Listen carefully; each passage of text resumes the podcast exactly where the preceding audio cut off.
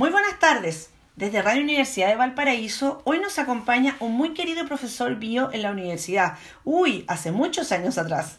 Es médico infectólogo con un doctorado en filosofía de la Universidad de Harvard. Quisiera saludar a mi profesor, el doctor Diego Villena. Buenas tardes. Marcela, muchas gracias por tu invitación. Profesor, actualmente estamos pasando una situación muy grave a nivel mundial y es por eso que me quiero detener acá. Profesor, usted escribió un libro sobre las pandemias ocurridas en nuestro continente, en especial en el periodo colonial. ¿Me podría, según su experiencia, relatar qué circunstancias determinaron la llegada de la viruela América? Sí, claro, Marcela. El primer encuentro se produjo en el año 1518, cuando la viruela llegó a la isla de la Española y atacó de manera tan brutal a la población indígena.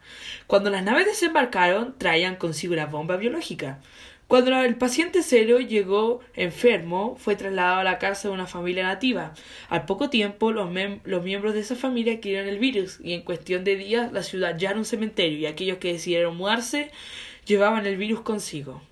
Profesor, ¿me podría usted decir por qué la viruela afectó de tal manera la salud de los indígenas durante el periodo de conquista en América ¿Y qué fue lo que predispuso biológicamente a que los nativos se contagiaran de esta viruela y fallecieran, a diferencia de los españoles que no morían de esta enfermedad?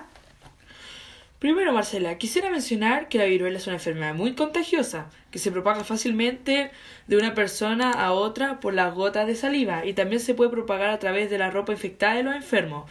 Los primeros síntomas de la viruela suelen aparecer del día 10 al día 14 después de contraer la infección. Algunos de ellos son Fiebre, malestar general, dolor de cabeza, fatiga y dolor de espalda.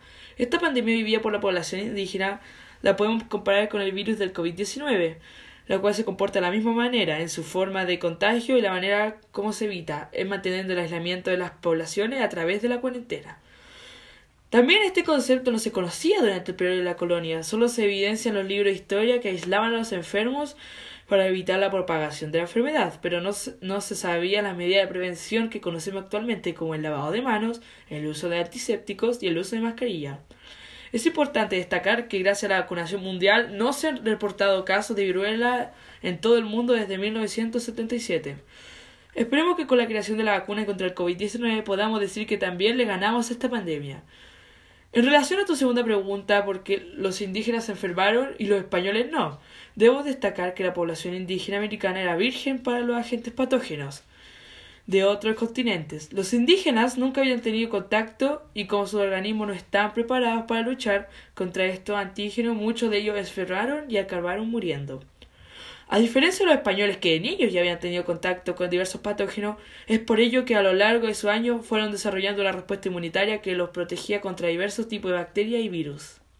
En su libro además usted menciona que esta enfermedad fue un punto fundamental en la conquista de América. ¿Usted me podría relatar cuáles territorios fueron conquistados a raíz de esta enfermedad en América y cuáles fueron los efectos demográficos de la enfermedad en América? En términos militares, las enfermedades jugaron un papel muy importante en la victoria de los colonizadores españoles. Desde septiembre del año 1520, la ciudad de Tenochtitlán estuvo sitiada por los españoles dirigidos por Hernán Cortés. No podían conquistarla hasta que apareció la viruela. La epidemia de viruela no solo provocó grandes estragos en el territorio azteca, sino que también se expandió a Guatemala y continuó hacia el sur penetrando los dominios incas. En 30 años murieron 20 millones de indígenas mesoamericanos y un siglo después solo queda el 3% de la población original. Profesor, en un texto en el libro me llamó mucho la atención en relación a que usted habló sobre que existía tratamientos que utilizaron los nativos contra la viruela.